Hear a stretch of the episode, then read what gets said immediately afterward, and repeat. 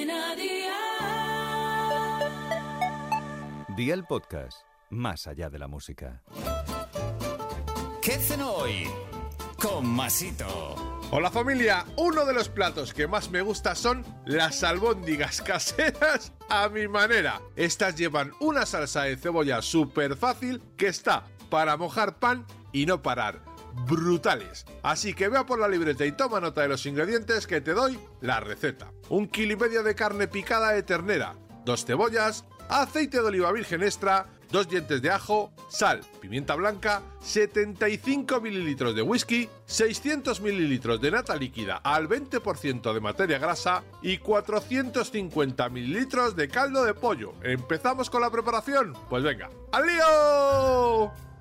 Adereza la carne de ternera con sal y pimienta a conciencia y mezcla muy bien. Con la carne forma bolas de un tamaño similar, coloca una cacerola con un buen chorro de aceite con el fuego a tope y fríe las albóndigas por todos los lados. Sácalas y resérvalas. Corta finamente la cebolla y los dientes de ajo y cocina todo a un fuego de 6 sobre 9 durante 10 minutos. Vierte el whisky y préndele fuego. Una vez apagado, agrega el caldo de pollo y la nata. Remueve para que se integre y cocine otros 5 minutos. Echa todo en un vaso de batidora y tritura hasta obtener una fina salsa de cebolla. Vuelca la salsa en la olla, incluye las albóndigas y prueba el punto de sal.